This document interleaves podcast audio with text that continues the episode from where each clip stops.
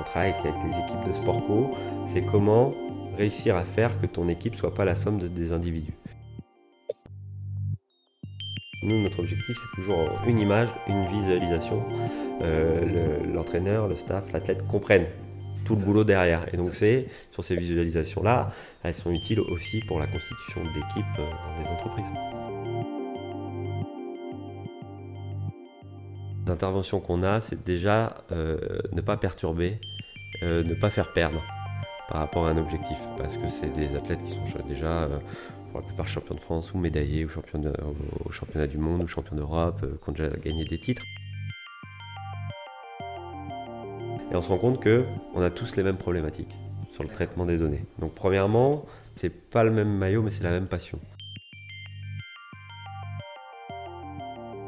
Bonjour, je suis Mathieu Aboudaram, entrepreneur et cofondateur de l'agence de conférenciers WeChamp. Notre mission est d'inspirer, souder et motiver vos équipes en leur faisant rencontrer des personnalités hors du commun lors de conférences et d'ateliers. Nous avons eu envie de créer le podcast Vision pour leur donner la parole et pouvoir partager leurs expériences au plus grand nombre. Qu'ils soient aventuriers, athlètes ou pilotes de chasse, leurs parcours extraordinaires ont été semés d'embûches avant d'atteindre les sommets de leur discipline. Management, résilience ou confiance, ils ont été confrontés à de multiples problématiques que vous rencontrez en entreprise ou dans votre quotidien et les abordent avec un regard singulier. En décortiquant leur parcours unique, ils partagent avec nous leur vision, mais aussi leurs échecs et les clés qui les ont menés au bout de leurs aventures incroyables. Si vous souhaitez en savoir plus sur nos conférenciers, rendez-vous sur notre site internet www.wichamp-entreprise.co. Bonne écoute de Vision et si notre invité vous a inspiré, n'oubliez pas de partager ce podcast. Bonjour à tous, aujourd'hui c'est un numéro un peu particulier parce que euh, euh, je suis donc avec Adrien Cedo qui va se, présenter juste derrière, mais pour la petite histoire, on a, on a déjà enregistré ce podcast il y a six mois, et malheureusement, le micro n'a pas fonctionné. Donc voilà, donc on est de retour six mois après pour finalement euh, faire ce podcast. Et là, les micros fonctionnent. Donc voilà, donc euh, Adrien, bah, écoute, je te laisse te présenter euh, succinctement. Bonjour, donc je m'appelle Adrien, je suis chercheur à l'INSEP depuis 11 ans. Au sein d'un des deux laboratoires qui s'appelle l'IRMES, l'Institut de recherche biomédicale en épidémiologie du sport, euh, donc au sein du, pôle performance. Euh, donc euh, qu'est-ce qu'on fait concrètement? On, est en support des pôles France, des staffs, donc des entraîneurs, des préparateurs physiques et des personnes qui gravitent autour des athlètes, donc en support de ces personnes et des athlètes, pour les accompagner dans tout ce qui va être traitement de données, utilisation des données au service alors de leurs objectifs, euh, qui peuvent être l'optimisation de la performance ou euh, comprendre les survenues de blessures ou l'analyse de concurrence.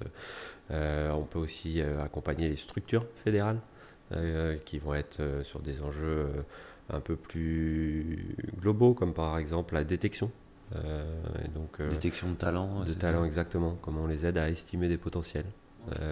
Donc ce, genre de choses. Et puis on est un laboratoire, donc on, forme des étudiants, on encadre des masters, des, doctorats pour euh, euh, aussi euh, fournir des documents à destination donc, de ces populations-là, mais aussi des articles scientifiques revus par les pairs et qui permettent d'engendrer une visibilité pour le laboratoire et d'être reconnu en tant qu'équipe d'accueil.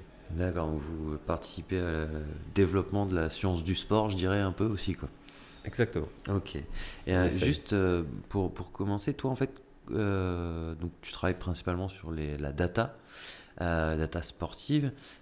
comment ça t'est venu au final? Parce que tu aurais pu travailler dans la data, dans le dans le, les CRM, dans l'email marketing, dans, dans, plein de choses, mais pourquoi dans le sport? Bah, Déjà fan de sport, c'est un peu essentiel quand tu t'accompagnes des, tu travailles avec des sportifs de haut niveau. Euh, parce que c'est des rythmes un peu différents, donc c'est mieux d'être fan pour euh, pouvoir euh, matcher sur le rythme des, des, entraîneurs, des athlètes. Fan de quoi, toi? Euh, Moi, j'étais handballeur, j'adore le rugby, je joue au tennis. Quoi, Multisport. J'aime beaucoup de sport, ouais. mais c'est aussi parce que pour comprendre, en fait, donc les staffs ou les entraîneurs, c'est des personnes qui, les athlètes qui peuvent être en moyenne. Il y a une étude qui a été faite par les sociologues de l'INSEP, je crois que c'est ils peuvent être euh, en moyenne 280 jours en dehors de leur famille, entre les déplacements, les entraînements, les stages de préparation, championnat du monde, d'Europe. Donc euh, ils sont un peu sur un autre rythme, euh, dans une machine à laver, et donc il n'y a pas trop de week-ends et ainsi de suite. Donc il faut aussi se caler sur ces rythmes-là quand il y a des demandes. Donc fan de sport, cursus STAPS, donc pas école d'ingé ou traitement de données. Euh, et puis la, chance de faire mon doctorat au sein de l'INSEP, euh, donc euh, à l'IRMES, il y a 11 ans, donc où les données arrivaient un peu dans le sport, on récupérait des données par-ci par-là, par là, il y avait le début des GPS, quelques capteurs, et donc un laboratoire qui traite des données, donc avec la possibilité d'apprendre à traiter des données quand les données arrivent dans le champ du sport, et puis à monter en compétences sur ces éléments-là. Et... Donc du potentiel pour apprendre plein de choses au final. Et... Ouais, pour, euh, pour ceux qui hésiteraient à faire un doctorat ou une thèse, c'est vraiment, euh, c'est pas les, les 5 ans de, master euh, qui sont des bases, hein, mais c'est pas ça qui... qui quoi, c'est pas en tout cas sur ces 5 années où on apprend le plus, où on, est, on devient le plus opérationnel et, qui c'est pas les, les, étapes les plus professionnalisantes. C'est vraiment ces 3 années-là. De thèse où tu mets en pratique Ok.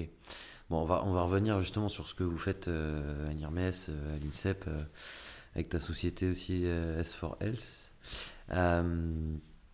juste pour nos, nos auditeurs qui, bah, comme moi, sont pas forcément très formés guillemets sur le, sujet de data, big data, est-ce que tu peux nous en dire plus sur le, bah, les liens, je dirais, qu'il peut y avoir entre les, les données, le sport, puis le côté big data aussi, un peu qu'est-ce que ça veut dire? Euh, avec plaisir, ouais. Euh, les liens, le lien, il est, euh, il est historique, il est assez. ça remonte à quelques années. Entre, pour, dans l'imaginaire collectif, c'est le film Moneyball.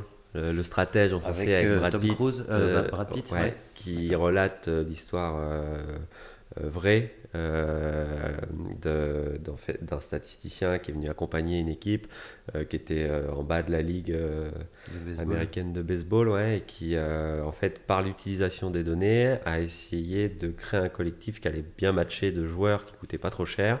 Et, et en fait, ces algos-là qu'il a créés, ces algorithmes sont encore utilisés par les franchises. et historiquement, euh, le baseball, justement, c'est ce qu'on crée, sabermetrics. Donc, c'est euh, il y a un terme.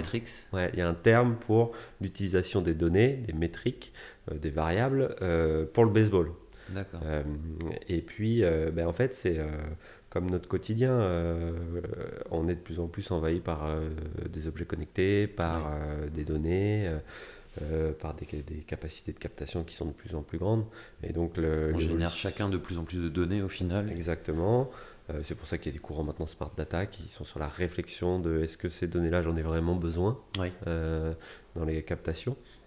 Et donc au fil du temps, euh, il y a eu de plus en plus de données. Il y a eu la vidéo, l'analyse vidéo en, premier temps. Et puis après, chaque entraîneur remplissait son fichier Excel.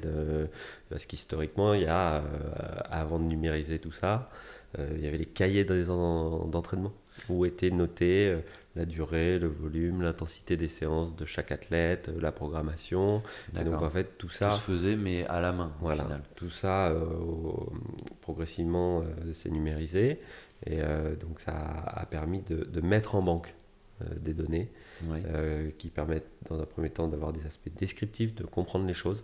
Euh, pour Comment après, les gens euh, s'entraînent par exemple, à quelle fréquence, etc. Quelle fréquence, quel volume, euh, et puis en restant descriptif de savoir bah, venir positionner dans ce contexte de choses, de comment ils s'entraînent, comment ils dorment, comment ils récupèrent, de la performance. Quand est-ce qu'un athlète est très performant et moins performant Est-ce que ces autres données autour bougent tout le temps de façon similaire quand l'athlète est moins performant ou très performant? Et puis les blessures. Est-ce qu'on peut détecter des événements des, schémas ou des patterns communs euh, lorsqu'un athlète se blesse. Euh, donc ça s'est fait progressivement. Euh, Aujourd'hui, c'est, ils font, ils rendent plus les données à la main. Il y a, il y a plein de solutions d'intelligence artificielle qui, qui arrive à faire ça, si je ne me trompe pas. Alors, il y a beaucoup de solutions, beaucoup de capteurs, des réflexions à avoir sur la reproductibilité, la fiabilité de ces capteurs. Mhm. Ça a été- c'est chronophage. Hein. Euh, c'est pas la, c'est pas aux entraîneurs, c'est plutôt à des, des support scientists. Euh, donc soit sport, euh, donc des scientifiques du sport ou des données qui, qui sont là pour, euh, bah, par exemple, poser les GPS dans les brassards, les récupérer, sortir les données. Par contre, c'est sûr que maintenant, avec les capacités technologiques d'aujourd'hui, il y a un courant que les anglo-saxons appellent le invisible monitoring, Ouais. Qui est de comment, au lieu de faire passer des tests en laboratoire euh, à des athlètes, de les faire venir, par exemple, sur des plateformes de force pour capter les forces qu'ils envoient au sol et de réaction pour avoir un profil force-vitesse, par exemple, euh, qui, est, euh, qui permet de, de dessiner le contour de comment un athlète est fort et rapide selon le- les niveaux de force et de vitesse engagés. Donc ça, c'est fastidieux, c'est long, surtout quand tu as une équipe de rugby à faire passer ou de foot. Ouais. Bah, maintenant, par exemple, nous, on, on est, euh, avec des collègues, on travaille sur, à partir des données GPS, comment on reconstitue automatiquement par euh, des algorithmes ce profil force-vitesse sur chaque séance d'entraînement et chaque match, qui permet aussi d'avoir, euh, on n'est plus décontextualisé dans un labo, on est en situation écologique. Euh, L'athlète qui fait un cadrage débordement en rugby ou qui fait une accélération au foot. Et comment on a ça et, et comment on sort ces données sur chaque entraînement Mhm. automatiquement, sur chaque match pour euh, s'en servir, pour euh, regarder par exemple euh, par rapport à son maximum, son profil maxi- maximum, où il en est dans la semaine entre deux matchs, pour regarder les cinétiques de récupération. Et on ajoute ces données-là à énormément d'autres, sur, où on va croiser des données de ressenti de l'athlète, des données de comment, combien il s'entraîne, des capteurs GPS ou d'autres types de capteurs, pour construire une carte d'identité de l'athlète. Euh, avoir un maximum d'informations euh, autour de l'athlète pour euh, pouvoir répondre à des objectifs d'amélioration de perf, de, d'estimation de, de risque, de blessure. Donc c'est ces objectifs-là. Donc on, est parti du peu de données, il y en a de plus en plus, on fait du descriptif. Après on a de l'analytics, c'est-à-dire à partir de ces données-là captées autour de l'athlète, comment il s'entraîne, comment il dort, comment il récupère. Ce Qu'est-ce qu'il qu'il a encaissé, ce qu'il mange exactement, les niveaux d'hydratation entre chaque séance euh, pour savoir si l'athlète est suffisamment réhydraté ou pas. Euh, donc là, on va sur la partie analytics créer des scores d'état de forme par exemple. On regroupe toutes ces données pour savoir si l'athlète est plus ou moins en forme. Aujourd'hui, tu es à 8 sur 10 ou à 4 Ouais, sur 10 alors ça, c'est voilà, ça, ça, ça peut être un premier élément où on lui demande son ressenti, et puis on va le croiser avec d'autres euh, informations. Celles-ci qui sont euh, ce qu'on dit de charge interne, c'est-à-dire comment l'athlète perçoit la, la charge qu'il a encaissée lors de son entraînement, qui est la charge externe. Donc ça, ça tu peux le, en charge interne euh, avoir la déclaration des athlètes euh, ou des entraîneurs qui perçoivent la, la fatigue. performance la ou la perte de la séance de- des athlètes, mais ça peut aussi être la fréquence cardiaque ou le lactate. C'est En Ouais. fait, comment ton organisme réagit Ouais, à cette charge externe. Euh, et donc, on croise tout ça pour valider scientifiquement des scores d'état de forme. Le valider scientifiquement, c'est par exemple si euh, euh, je te donne un score de ce matin, tu es dans le vert ou dans le rouge. Mhm. À côté, ce qu'on s'efforce de faire, c'est de donner un, un chiffre en pourcentage. Par exemple, dans le rouge, euh, que 78%, c'est que sur l'ensemble des données qu'on a traitées de, de Mathieu euh, dans ton sport, euh, l'algo estime correctement à 78% à chaque fois que tu t'es blessé. Et euh, vert à 99%. euh, si on dit que tu es dans le vert euh, aujourd'hui par rapport à tout ce que tu nous fournis comme données, c'est que sur les 2-3 saisons précédentes où on a fait tourner les algorithmes, on, on estime correctement que quand on dit que tu es dans le vert, à 99%, il se passe rien, tu es dans le vert. C'est un, entraînement correct, il n'y a pas de blessure. Si on reste sur le, la focale blessure. Et donc en fait, c'est ça qu'on doit fournir au, staff d'un point de vue déontologique, c'est euh, de pouvoir leur exprimer le ok, tu es dans le rouge, tu es dans le vert, mais voilà l'incertitude autour D'accord. ouais. Parce que Et- c'est pas une science exacte euh, non, Non. plus. C'est euh, box et drapper. Euh, tous les modèles sont faux, mais certains sont utiles. Donc en, en gros, il faut qu'on incorpore dans les retours qu'on va fournir, euh, qu'ils soient visuels donc, ou, euh, ou, ou des bilans, ou quoi, peu importe, euh, les biais qu'on va y mettre. Euh, un exemple, c'est euh, si tu veux mesurer la fatigue d'un athlète, tu peux avoir la, une échelle de fatigue où l'athlète te déclare de 0 à 10 combien il est fatigué le matin. Ça peut être un test salivaire de ratio cortisol-testostérone qui renseigne sur le niveau de fatigue. Mais ça peut aussi être un test de fatigabilité. C'est-à-dire, tu répètes un exercice physique, par exemple des sauts ou un sprint, et on voit la décroissance de la performance et, euh, avec la répétition et la réitération de cet exercice. pour, pour valider un fait, il peut y avoir plein de méthodes différentes et chacune a ses biais peut-être, non? Exactement, donc c'est par rapport à un objectif et, et c'est pour ça que c'est bien d'être fan de sport, on revient au tout début, et puis de comprendre l'activité, de l'avoir vécu pour pouvoir avoir le même vocabulaire que les entraîneurs, euh, comprendre vraiment le besoin. Et à partir de là, il faut. Donc, premier biais, c'est de choisir ce que tu mesures vis-à-vis de la fatigue. Le deuxième, c'est euh, bah, s'il y a des capteurs, est-ce qu'il est fiable, est-ce qu'il est reproductible? Le troisième, c'est comment tu vas traiter les données. Euh, un quatrième, ça va être comment tu vas euh, rendre et visualiser ces données. Et, là, et puis après, tu as tous les, biais qui vont être liés au modèle que tu utilises. Donc en fait, tu remets des biais partout. Mm. Euh, donc on, on se doit au moins de les expliquer, de les restituer Ouais, euh, et de parler d'incertitude autour de ce qui, va, ce qui peut revenir. Alors du coup, euh, donc la, la data dans le sport, donc ça sert, à- on l'a vu par exemple pour le niveau de fatigabilité, mais est-ce que ça sert à faire gagner?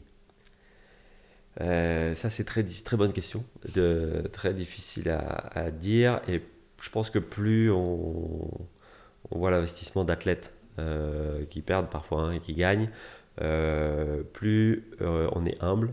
Et dans, en fait, dans les interventions qu'on a, c'est déjà ne pas perturber, ne pas faire perdre par rapport à un objectif. Parce que c'est des athlètes qui sont déjà, pour la plupart, champions de France ou médaillés ou champions de- au, au championnat du monde ou champions d'Europe, euh, qui ont déjà gagné des titres, donc qui sont déjà très performants, qui ont déjà une connaissance euh, euh, bah, la plus pointue de leur, de leur activité, puisque c'est les meilleurs mondiaux. Mm. Euh, et donc, du coup, quand il y a une demande, c'est premièrement ne pas perturber la perf. D'accord. Euh, ce n'est pas à cause de toi, euh, tu euh, Ouais. proposes d'autres types d'entraînement que le gars au prochain championnat du Ouais. monde, euh, il se retrouve en dernier. Quoi. Ouais, et puis savoir dans quel contexte on intervient. Euh, Il y a un directeur de perf, un directeur technique national, des entraîneurs, euh, un staff. Et donc savoir qui fait la demande et à qui on fait le retour et pas bypasser des personnes. Quoi. Savoir où elle est- dans quelle position euh, on doit se mettre. Donc là, sur cet aspect-là, l'attitude euh, est, est assez essentielle. Donc savoir en plus si on fait gagner, parce qu'on intervient sur euh, différents champs, hein, euh, sur les quantifications de charges d'entraînement ou sur de l'analyse de concurrence. et donc on peut pas savoir, on peut pas mesurer. Euh, pourtant on aime bien mesurer nous, euh, si ça apporte quelque chose ou pas dans l'ensemble des, des éléments qui font la performance. Donc c'est encore un, un domaine euh, où il y a encore beaucoup de choses à explorer et, et, mm, comme je disais tout à l'heure, c'est absolument pas une science exacte, il peut y avoir énormément de biais. Mais est-ce que tu as peut-être un ou deux exemples où euh, bah, via l'intervention justement de, data scientists euh, comme toi ou ton équipe auprès de certains athlètes, il y a eu par exemple plus de résultats sur des compétitions qu'auparavant parce qu'il y a eu une modification, euh, que ce soit de la récupération, des entraînements ou autre. Est-ce que tu peux en parler un petit peu plus? Oui, on a des, exemples. Alors après, euh, je n'irai pas dans l'intervention à générer un aspect positif. Euh, donc je vais prendre des exemples, euh, par exemple du travail de thèse de Thibault Le Danois, parce qu'en plus ça va avoir un écho. C'est bien finalement que les micros n'aient pas marché, parce que là on va pouvoir parler des Jeux de Tokyo. Euh, Aussi. qui lui fait une thèse sur, euh, donc en lien avec la Fédération française de triathlon, Mhm. donc triathlète lui également, où il, il analyse les parcours, donc euh, combien de virages de triathlon, ouais, exactement, combien de Que ce virages. soit en euh, natation, euh, course à pied ou vélo euh, Ouais, exactement. Euh, le dénivelé du parcours. euh, donc voilà. Après, il a les- une autre base de données sur les spécificités des athlètes français. D'accord. Euh, C'est- quoi, physiologique, euh, physique, pardon. Ça peut ressembler à quoi la base de données sur les athlètes français Euh, bah, tous les tests qu'ils vont réaliser, euh, leur performance physiologique, physique, les différents batteries de tests qui peuvent passer, toute leur historique de performance au sein de la fédération, sur les circuits internationaux. Et puis l'autre élément, c'est quels athlètes sont présents sur la course et comment ils interagissent, comment en fait la course se court selon certains athlètes. Et donc un de ses premiers résultats, c'était donc lui après il fait de l'estimation entre le parcours, les athlètes, donc le plateau, l'ensemble des athlètes qui vont venir, il estime comment ça va se nager. Est-ce qu'il y aura un peloton ou pas? Est-ce que ça va nager fort ou pas? Euh, Et donc derrière, il y a une première transition entre la natation et le vélo. Donc est-ce qu'il va y avoir derrière des échappées, des pelotons euh, ou pas? Euh, et, derrière, il estime qui a la plus grande chance de, remporter la course. Donc ça, il l'avait sorti sur des championnats d'Europe il y a deux ans où c'était bah, attention, ça risque de nager fort avec les athlètes qui vont être présents. Euh, du coup, euh, si le français Julien Louis fait pas l'effort en natation ou est pas dans le. Qui, ça le français? Julien Louis. Julien Louis Non. Benjamin Louis oui, Vincent Louis. Vincent Louis, Julien Louis, c'est un, ancien chercheur de l'INSEP qui est parti à Liverpool.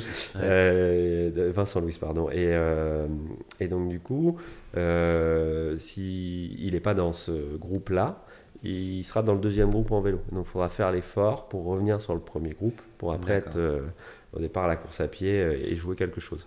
Et euh, bah, forcément, si je t'en parle, c'est que c'est ce qui s'est passé sur la course. et donc c'était, il démarrait sa thèse, donc c'était assez encourageant. Et là, en fait, il avait fourni euh, sur cette partie d'analyse de concurrence, elle a fait des triathlons euh, juste avant les Jeux, euh, les, probabilités de voilà comment ça risque de se courir. Et c'est ce qui s'est passé aussi. Donc alors après, nous, notre métier, il s'arrête là. en fait, tu as une demande. Juste pour finir l'histoire, qu'est-ce qui s'est passé du coup au championnat d'Europe, Vincent Louis Ils sont champions d'Europe. Et ils sont. Ouais, il est champion d'Europe et euh, le relais aussi. Et Vincent Louis a réussi donc à rester dans le premier peloton pour pas prendre de retard sur le vélo. c'est ce qui s'est passé, ouais. Ok. Euh, mais après, tu vois, le boulot, nous, c'est tu as une demande, on fait le taf, on le fournit aux, décideurs. Tu vois, c'est des outils. Après, c'est le décideur. les données, c'est qu'un levier d'action en plus dans c'est qu'un autre outil dans toute la boîte à outils euh, des entraîneurs. D'accord. Et euh, donc du coup, ils l'activent ou ils l'activent pas, ils prennent ou ils prennent pas. Eux, eux c'est des chefs d'orchestre en fait. Hmm. Euh, nous, on leur file une note à la trompette quoi. Ouais, voilà. si on continue à métaphore. donc, euh, t'es un peu le, le, consultant qui rend son étude au client et le client après il décide d'appliquer ou pas tes recommandations. C'est à lui que le choix appartient. Exactement. Donc c'est pour ça que ta question elle est intéressante, mais elle est, elle est compliquée. Et en fait, plus tu, tu avances là, dans, dans, dans ce domaine-là et plus, plus les personnes sont humbles. Parce que quand tu te rends compte euh, des efforts, euh, de tout ce qui doit être aligné pour que ça marche, des fois ça marche, tu sais pas pourquoi, des fois ça marche pas, tu sais pas pourquoi, euh, que en fait tu peux pas te dire on a fait cette intervention, ça a aidé. Ouais. On, espère.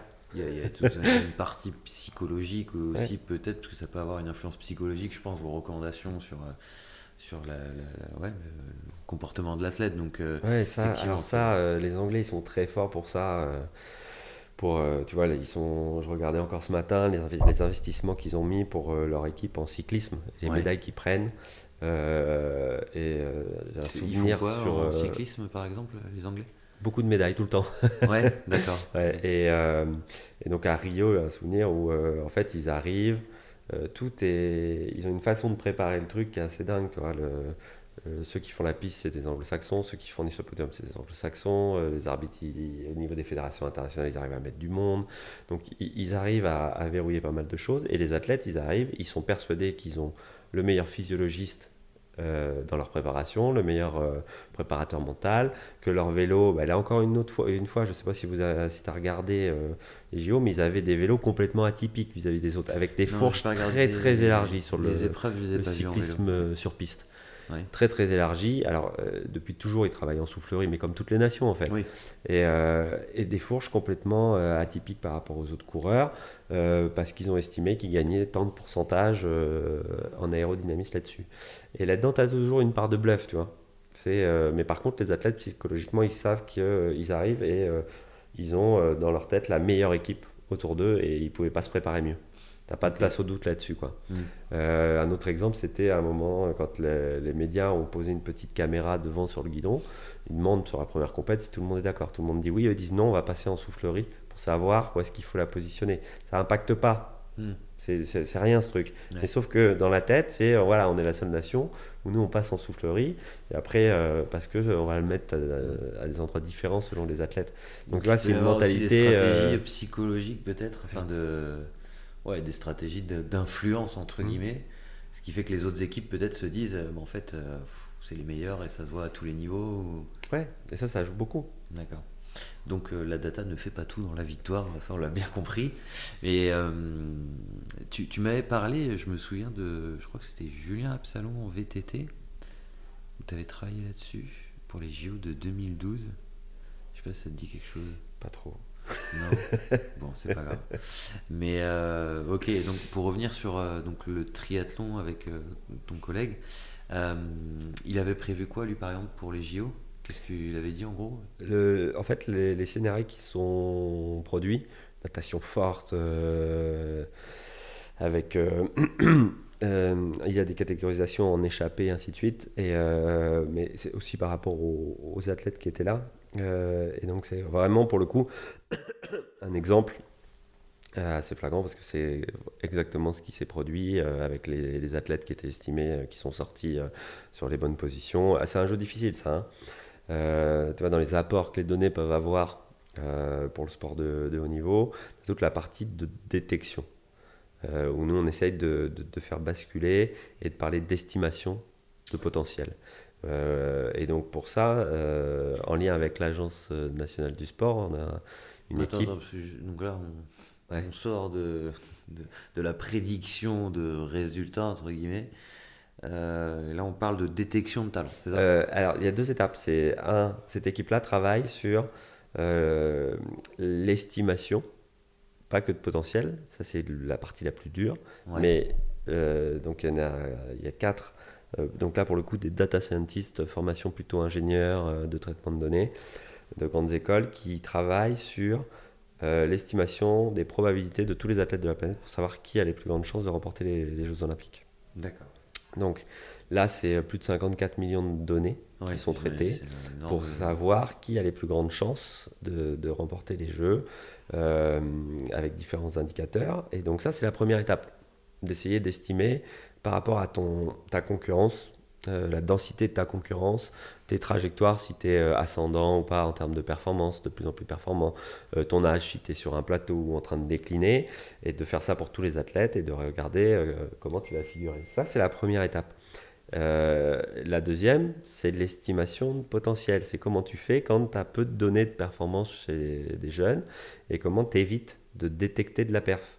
C'est-à-dire, euh, de prendre des, niveaux de performance euh, en natation, par exemple, à 10, 11, 12, 13, 14 ans et les comparer euh, aux performances 10, 11, 12, 13, 14 ans d'un Manodou ou d'une Manodou. Et de te dire, bah, tu es dans la trajectoire de cela, donc tu peux être un futur champion et donc tu détectes que de la perf. Et tu oublies des biais ultra connus qui est celui de l'effet de l'âge relatif. Si tu es né en début d'année. De l'âge relatif. Ouais, de l'âge relatif. Si tu es né en début d'année ou en fin d'année. Quand tu regardes la distribution des, gamins et des gamines qui sont nés en début versus fin d'année euh, en natation, en athlée, en rugby et en foot, eh ben, tu en as beaucoup plus de janvier, février, mars que novembre. Euh, pourquoi? Parce qu'ils sont plus matures. Euh, quand tu es en plus dans des catégories d'âge, tu peux faire U14, U16, tu as 23 mois d'écart entre deux gamins. Et donc tu as cet effet-là. Et en plus de ces 23 mois, tu en as qui sont avant le pic pubertaire et d'autres après. T'en as qui ont passé leur pic de croissance et d'autres qui n'ont pas commencé. Sauf que quand tu l'as passé, ton potentiel il peut s'exprimer à 100% sur euh, tes capacités de force, de puissance, d'explosivité. Euh, euh, alors que quand tu l'as pas passé, tu es à un pourcentage bien moindre. Donc en fait, ces deux biais-là, si tu regardes que la perf, tu, passes complètement au travers. Donc là, pour être concret, un exemple avec la fédé de natation, donc ça c'est le travail d'une doctorante du labo, Audrey Differnand, qui euh, va pour toutes les catégories d'âge regarder quel est cet effet de l'âge relatif. Donc tu, regardes euh, dans la catégorie des moins de 11 ans, de 12, de 13, de 14 ans, quelles sont la proportion de ceux qui sont nés en janvier, en février, en mars, et donc tu as une relation. Donc tu en as beaucoup qui sont nés en début d'année, et donc elle réapplique, euh, une fois que tu as créé compris cette dynamique et que tu as mis une équation dessus, tu réappliques ça à toutes les données de performance de tous les gamins. Ce qui fait que tu en as qui, ceux de début d'année, qui vont, leur performance va être rééquilibrée. C'est-à-dire rééquilibrée on, leur applique un coefficient. Si tu es né en janvier, tu, ta performance va être euh, améliorée beaucoup plus que celle qui est née en, novembre. La personne qui est née en novembre ou en décembre, euh, quand tu as un effet de l'âge relatif qui est fort. Parce qu'après, il va se tasser cet effet-là. Quand tu vas arriver à 15, 16, 17, 18 ans, 19 ans, euh, et quand tu regardes la distribution des, des, par exemple, aux Jeux Olympiques, de ceux qui prennent des médailles, tu n'as pas plus de personnes nées en janvier que de personnes nées en décembre. Ça s'équilibre, ça. Parce que tu as un effet qui s'appelle l'underdog effect, où ceux qui sont moins matures et plus jeunes, si tu leur donnes la chance d'être dans les, dans les sélections, dans les pôles France, dans les académies de football ou de rugby, il, euh, dans les centres de formation, il, euh, c'est ceux, une fois qu'ils ont rattrapé leur retard de maturité, qui ont le plus grand taux de conversion pour devenir professionnels ou médaillés olympiques ou au monde. Parce qu'en fait, ils se sont adaptés avec autre chose. Ouais, et puis ils ont grandi peut-être plus vite en étant avec des plus grands. Euh, alors, peut-être pas grandi plus vite, mais ils ont créé des capacités de résilience euh, parce qu'ils sont frustrés, parce qu'ils vont mm. peut-être jouer moins, parce qu'ils bah, sont moins physiques, donc il faut qu'ils s'adaptent avec autre chose. Mm. Et en fait, quand tu regardes ça, tu, tu rentres juste sur l'effet d'âge relatif. Quand est-ce que sont nés les gamins dans chaque catégorie d'âge? Tu ouvres la boîte de Pandore, parce qu'en fait, tu passes à la maturité, puis après, bah, tu es obligé d'avoir une grille de lecture qui est différente, capacité de compréhension des tâches, l'entraînabilité, un terme à la mode, euh, la compréhension, euh, euh, l'envie de s'engager. il y a une multitude de facteurs additionnels. voilà. Qui, qui, rentrent en, le profil psychologique, sociologique. Est-ce que le, gamin a d'autres activités Est-ce que il a des frères et des sœurs Est-ce que tout ça, c'est des facteurs qui sont hyper importants pour les multimédailles olympiques. Tu as des, des suivis. Est-ce que tu as des frères et des aussi, par exemple Ouais, ta position dans la fratrie euh, est importante euh, bah, pour tout parent qui a des gamins. On voit bien que le deuxième, c'est pas la, la façon d'interagir avec le premier. Euh, ouais, c'est différent. Euh, et puis il faut se battre pour garder ses jouets, tu vois. Mm. Donc c'est ouais, donc au niveau psychologique, ça, ça crée des profils différents. Ouais. Et, donc tu es obligé d'ouvrir après d'essayer de, comprendre tout ça. Et donc, tu arrives dans une approche un peu plus globale, holistique, qui est bénéfique. Ah, l'exemple concret pour la fédé de natation, 100 euh, millions de données qui sont traitées, donc toutes les performances de 7 à 97 ans. Euh, on regarde les trajectoires individuelles de performance et euh, grâce à la méthode que j'évoquais là juste à l'instant, ça va permettre. Donc l'âge euh, relatif, c'est ça la ouais, ouais, à partir de l'âge relatif, d'essayer de rééquilibrer ce biais-là. Ça va permettre, euh, donc là on est en discussion avec la, la Fédé de natation, de fournir des wildcards à des gamins qu'on a fait remonter. Wildcard, c'est la possibilité, euh, tu sais, en tennis, c'est t'offre euh, la possibilité à un joueur français de venir faire Roland Garros, alors qu'il l'aurait pas, il aurait dû faire les qualifs. Et donc là, c'est d'offrir la possibilité à des enfants qui sont nés en fin d'année, globalement, euh, ou d'autres qui sont en milieu d'année, mais une fois qu'on a repondéré leur performance par rapport à l'effet d'âge relatif dans leur catégorie d'âge, de venir au championnat de France. D'accord, ok. Euh, et de, de. Parce que ça, c'est important, en fait, de, de, de pouvoir euh, baigner, c'est le cas de le dire, dans une compétition de plus haut niveau, d'être visible. c'est Gladwell qui parle d'avantages cumulatifs. En fait, les les, enfants que tu vas mettre dans les structures, centres de formation ou Pôle France, ainsi de suite, même s'ils ne sont pas meilleurs au début, un an après, quand ils vont venir face à ceux qui n'ont pas été sélectionnés, ils vont être plus forts. Parce qu'ils vont s'entraîner plus, avec probablement des meilleurs entraîneurs, une meilleure densité au groupe d'entraînement, ils vont sortir, euh, si tu es dans un pôle France à l'international dans les catégories jeunes, et donc du coup, au final, tu dis oui, mais on a bien fait de sélectionner ceux-là, puisque regardez, un an après, ils sont bien plus forts que ceux qu'on n'a pas pris. Mais parce qu'ils euh, n'ont pas eu les avantages cumulatifs, les autres. Donc euh, voilà, un exemple concret, c'est à partir d'éléments, euh, là, tu traites 100 millions de données, euh, tu appliques une méthode scientifique, tu la valides, tu la testes, tu fais remonter des individus qu'on estime avec des potentiels forts qui passent en travers des radars, et là, possibilité de venir participer à des championnats de France en discussion.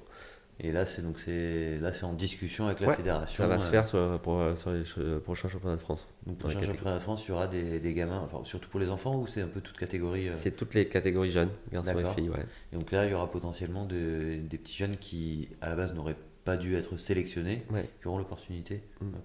Et puis on le voit, hein, dès lors que tu commences à discuter de ça, ouvres sur d'autres euh, compréhensions. Donc là, dans les études suivantes de la thèse d'Audrey, c'est euh, comment sur les 200 meilleurs nageurs de l'histoire de, la natation française. On retrace leur trajectoire de performance et puis on va questionner sur quand est-ce qu'ils sont passés d'une structure à une autre, quel était le volume d'entraînement, avec quel entraîneur, quel groupe d'entraînement. Et on arrive sur des aspects aussi euh, psychologiques, sociologiques. Euh, quelles pratiques ils faisaient en dehors de la natation? À quel âge ils se sont spécialisés? Quel niveau d'études? Quel niveau d'études des parents? Est-ce que tu es euh, dans une zone rurale ou pas? Parce que ça aussi, c'est bénéfique pour d'être dans une zone rurale.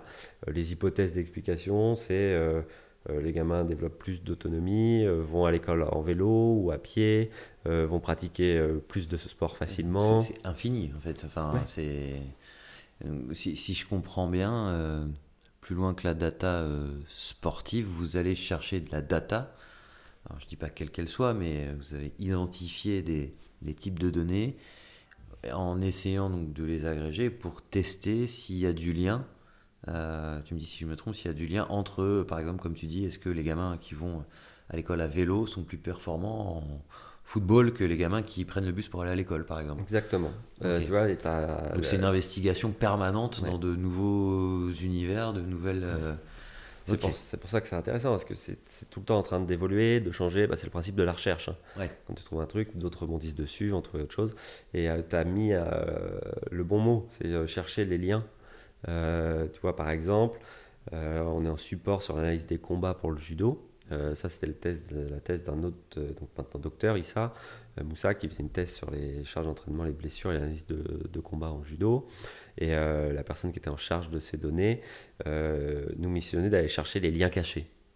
C'est ça, les liens cachés? C'est le terme qu'il avait mis. en fait, c'est eux, ils, taguent, donc tu as de la vidéo et des experts de la Fédé euh, vont dire bah voilà, là, euh, ils posent les mains euh, de telle position, les pieds dans telle position, telle technique. euh, prises, mais c'est des techniques, euh, ont été réalisées, euh, des points ont été marqués, et puis après ils rentrent dans des niveaux de détail d'experts où ils vont te dire là il y a une position, une position qui est favorable à l'athlète français ou défavorable, il est en, domination et donc il doit réaliser une technique. Est-ce que c'est la bonne, est-ce que c'est pas la bonne pour faire tomber l'adversaire euh, et donc, ils ont, eux, ils ont déjà des analyses euh, qui sont automatisées, qui reviennent aux athlètes d'un combat à l'autre pour savoir contre qui ils vont tirer le tour suivant et euh, de quelle façon ils gagnent habituellement. et ça vient. En fait, souvent, ce qu'on fait quand on apporte des données comme ça par rapport à des questions, on va confirmer les intuitions dans 95% des cas. C'est très rare qu'on aille à l'encontre de ce que les experts ont perçu.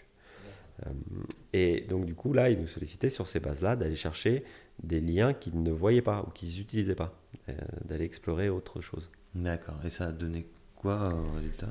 Euh, Alors, pour ce qui n'est pas confidentiel. parce que tu as le droit d'évoquer. C'est toujours un peu ça. Mm. parce qu'en plus, c'était l'analyse de de, judoka euh, plutôt renommés. Dont un, grand, un grand nounours, dirons-nous. Par exemple, euh, ou quand on allait combattre tout le monde.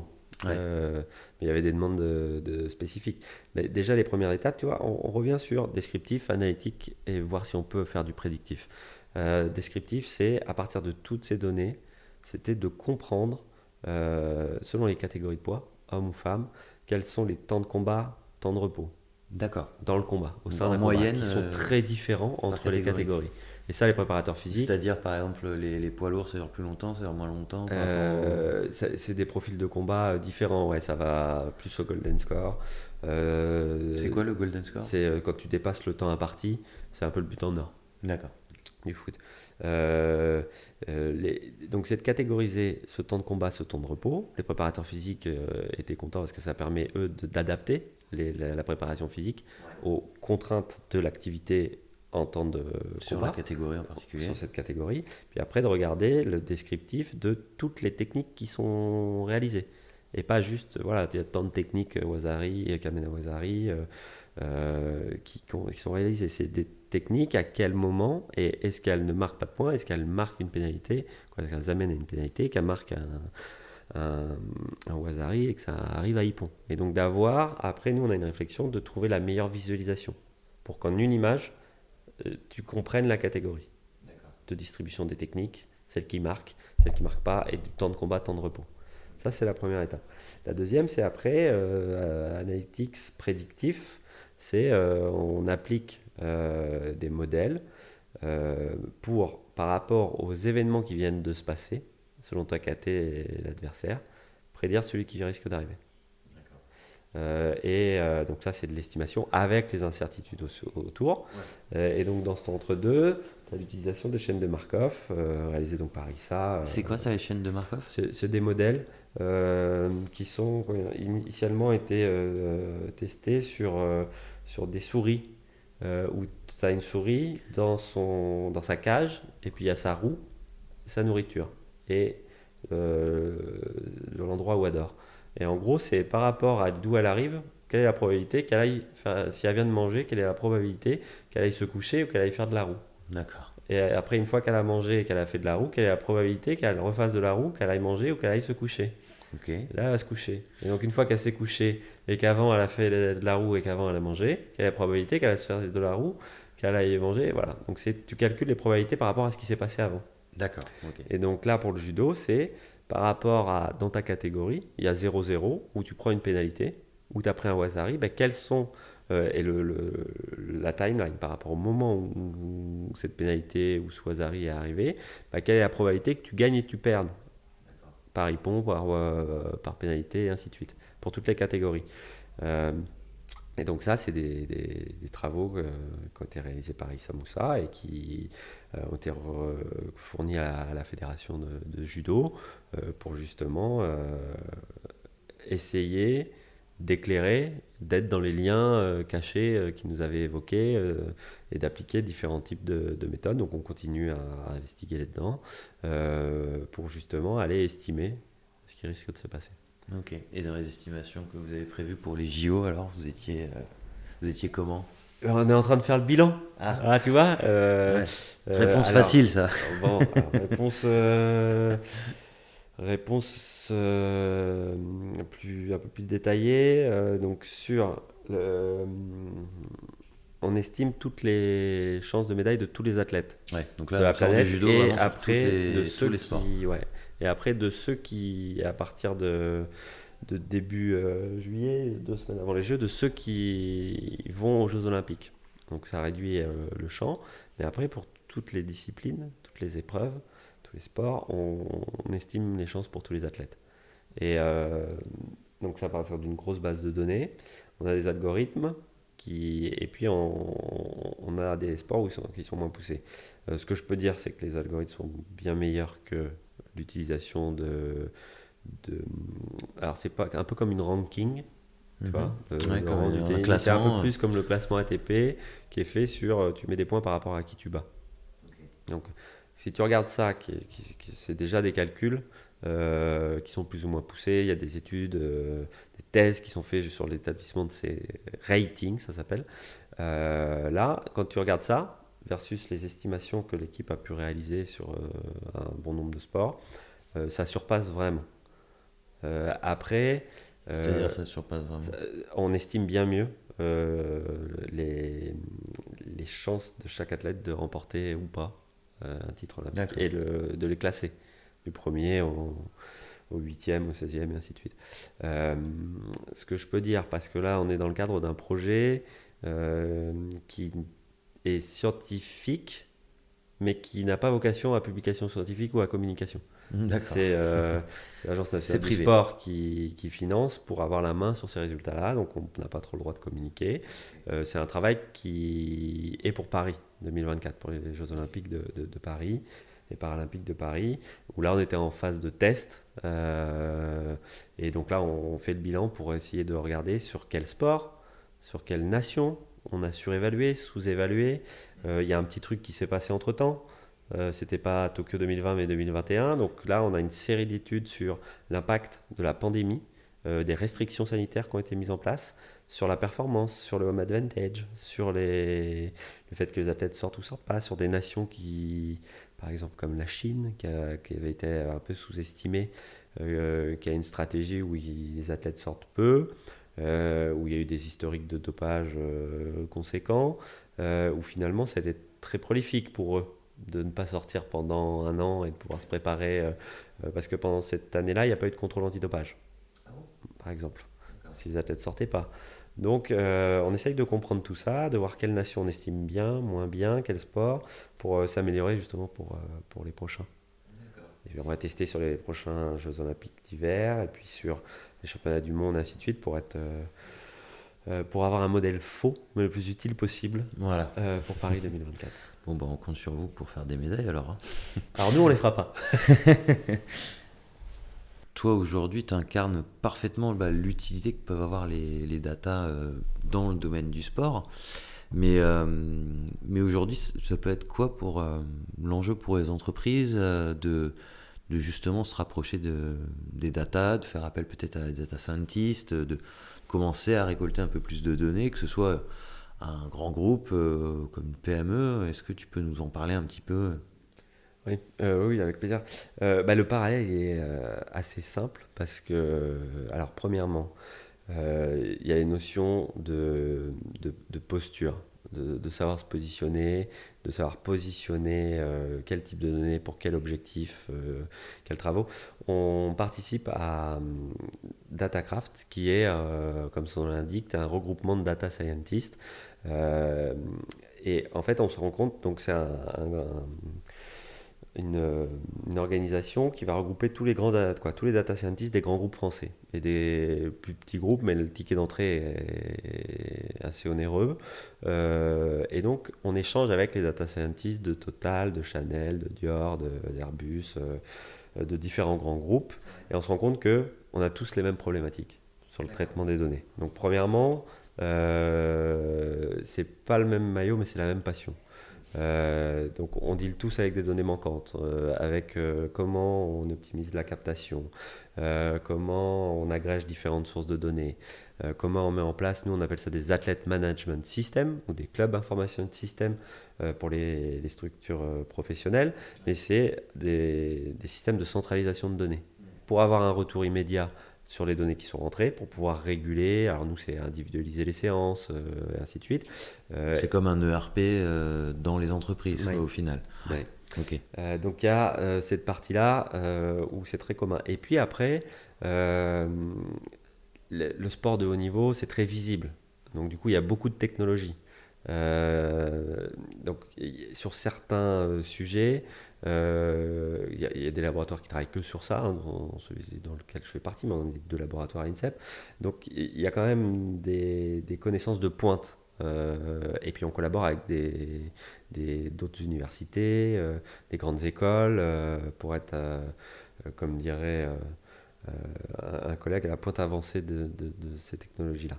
Et puis après, euh, il y a toute la partie sur laquelle je travaille, où je finalise un ouvrage sur les données dans le sport de haut niveau, apport limite et levier.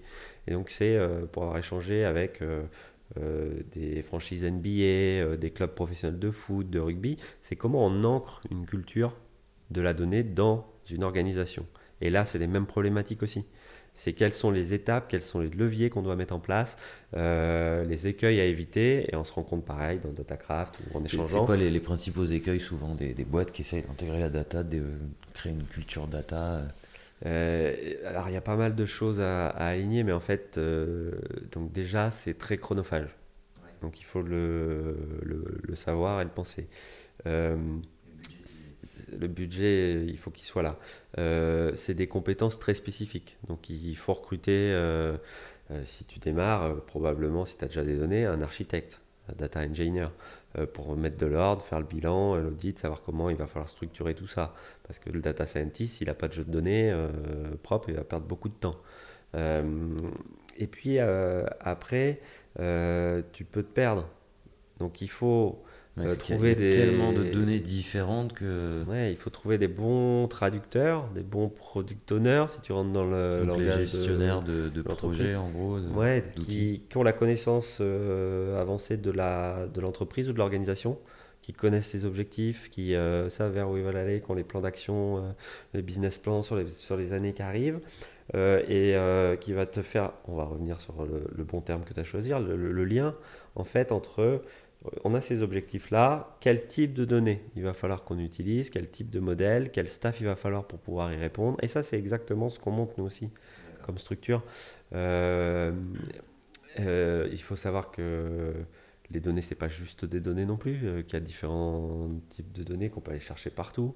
Il y a de la donnée vidéo, il y a de la donnée sur les réseaux, il y a de la donnée dans des fichiers, il y a des données dans les capteurs. Donc, euh, les moyens de récolter l'information peuvent être très variables et puis, aussi. Et puis, il y a une structuration de l'intérêt des données. une donnée, ça peut être 12, mais ça peut être 12%, et ça peut être 12% de masse grasse. Ça peut être 12% de masse grasse pour cet athlète dans ce sport-là.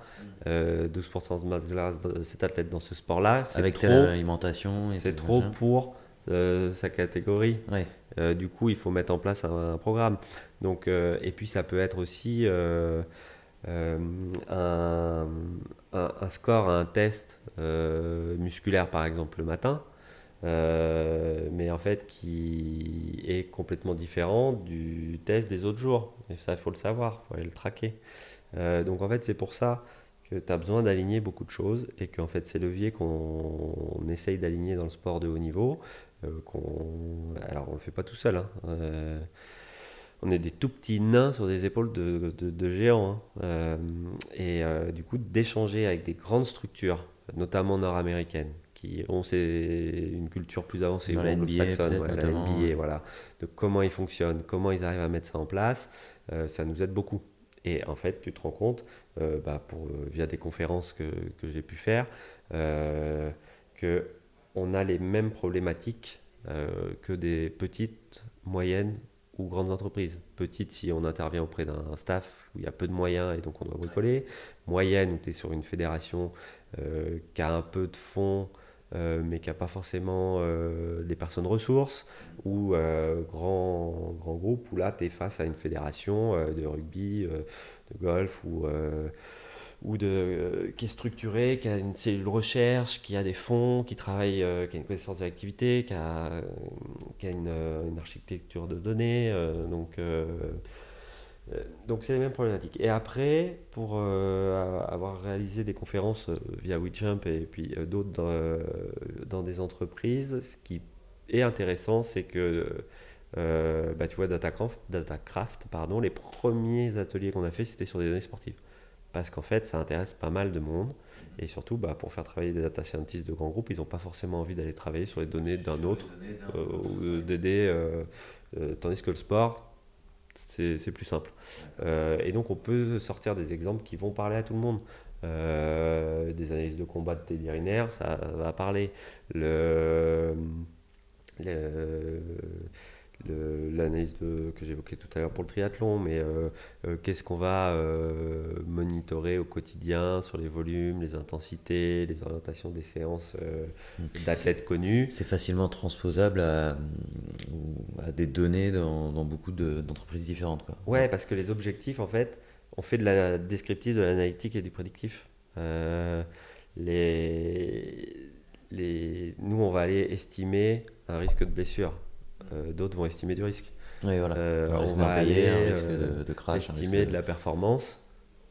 estimer de la performance, je pense qu'il y a pas mal d'entreprises qui estiment leur performance et celle de leurs concurrents. Donc nous, l'analyse de concurrence, aller scruter, scruter, dans le moindre détail la façon dont un athlète ou une équipe gagne et perd, essayer de trouver des schémas communs hmm. pour qu'on ait des stratégies d'adaptation. Là aussi, le parallèle, tu le fais assez vite. Euh, la détection, donc l'estimation de potentiel. Aller, euh, donc on travaille avec, les équipes de Sportco, c'est comment réussir à faire que ton équipe soit pas la somme de, des individus. comment, on revient à Moneyball de tout à l'heure, comment tu vas placer cet individu à côté de celui-ci, et donc euh, on crée des indicateurs par exemple de euh, sélection cumulée partagée, d'expérience cumulée partagée. Combien de fois chaque joueur a joué avec tel autre et euh, est-ce que ça débloque des situations Est-ce que, est que tu passes 20 fois le, ballon dans le match ou 0 fois Voilà, est-ce que ça. Et donc c'est pareil, dans la constitution d'une équipe, c'est des éléments, des, et donc des façons de traiter des données, des façons de les visualiser pour que nous, notre objectif, c'est toujours en une image, une visualisation. Euh, l'entraîneur, le staff, l'athlète comprennent tout le boulot derrière. Et donc, c'est sur ces visualisations-là, elles sont utiles aussi pour la constitution d'équipes euh, dans des entreprises. Tu as bossé un peu avec Fabien Galtier pour l'équipe de France Alors on a bossé, pas avec Fabien en ce moment. Les, les, personnes avec qui il travaille, on se connaît, c'est un petit champ. Par contre, sur le, le, rugby, on avait à partir de, on avait repris toutes les données euh, du 15 de France et des autres nations pour créer justement ces sélections cumulées partagées. Et, on l'a validé comme indicateur qui prédit bien la réussite ou non à la fois des All Blacks, des Français, mais aussi des Italiens, des Roumains, tu vois, peu importe un peu le, niveau lequel de, la nation. Euh, et regarder ces trajectoires de, construction de collectifs. Euh, J'avais échangé avec Marc Evremont là-dessus, qui avait une, lui, pour le coup, une, une trajectoire qui était proche de celle des All Blacks. Et c'est la finale qu'on perd 8-7 contre eux, tu vois, là-bas. Euh, donc, euh, et donc on continue à, échanger parce que moi avant de faire mon doctorat à l'INSEP j'avais fait mon stage de fin d'études à Marcoussis avec euh, Julien Pichon qui est encore à la tête de la cellule d'accompagnement scientifique recherche de la Fédé de rugby et donc du coup quand on travaille là-dessus on échange. Ok. Bon, le, temps est court, malheureusement, on va devoir s'arrêter. Euh, est-ce que tu peux simplement nous faire un petit récap des thématiques globalement que tu abordes en, conférence? Oui. Euh, ben, en gros, c'est euh, à quoi servent les données pour le sport de haut niveau, donc quels apports sur la détection, l'estimation de potentiel, sur l'optimisation de performance, l'estimation de risque, et sur l'analyse de concurrence, et comment on s'adapte à cette concurrence. Donc ça, c'est toute la partie apport. Après, on peut cibler aussi sur les limites, tous les biais que ça génère et comment on, essaye de les comprendre, de les éviter. Euh, donc ça, c'est toute la partie limite. Et puis, il y a levier. Euh, et donc, c'est tous les tips, tous les tuyaux de... Euh, alors, des échecs qu'on a eus hein, au sein de, fédérations, de groupes d'entraînement, de, de, projets qui n'ont pas bien réussi. pourquoi? Et puis de discussions avec des structures euh, sportives professionnelles de football, de rugby, de NBA, euh, pour euh, savoir comment on ancre une culture de la donnée. Parce que s'il n'y a pas ça, ça va être très compliqué de réussir les projets. Donc c'est vraiment sur ces thèmes-là. et puis après aussi, c'est comment les données peuvent être un vecteur d'individualisation où je finalise un, bouquin de 400 pages avec 54 auteurs. Euh, c'est tout? ouais, euh, Où euh, j'ai eu la chance de, de, grâce au fait de travailler à l'INSEP, de pouvoir avoir Claude Onesta, Tony Estanguet qui fait la préface, Florian Rousseau, Patrice Menon, quoi, des, des, des, jolis noms qui viennent parler de l'individualisation de l'entraînement. Et donc ça aussi, c'est des thématiques. comment dans la gestion d'un groupe, on gère des individus, comment l'individu apporte au collectif, comment le collectif apporte au groupe. Euh, très transposable au management aussi. Euh. Ouais, ça c'est mm. des exemples de euh, qui peuvent être transposables sur le, sur le management, mais c'est comment, à partir des particularités, on arrive à en faire des forces. Et, et, ce, qui, ce bouquin, c'est le constat, c'est on est tous différents. ok, mais comment on deal avec ça? Et c'est bah, des exemples dans le sport de haut niveau. Euh, pour euh, réussir à, que toutes ces personnes-là ont pu utiliser. Ok, bah écoute, si, euh, s'il sort assez rapidement, je le mettrai en lien, le bouquin. et puis bah, ton profil, on peut le retrouver sur le site de WeChamp. si vous tapez Adrien Cedo conférence, vous trouverez son, son profil assez facilement. merci beaucoup, Adrien. On l'a enfin réussi. Je vois que le son a marché, donc on est bon. Merci à nos auditeurs de nous écouter. Et puis si bah, ça vous a plu, ça vous a intéressé, abonnez-vous, n'hésitez pas à nous mettre un petit like bah, pour euh, voilà, découvrir nos, prochains podcasts et puis découvrir bah, surtout de nouvelles euh, personnes inspirantes comme Adrien. Merci à tous, à bientôt. Salut Adrien. Salut, merci.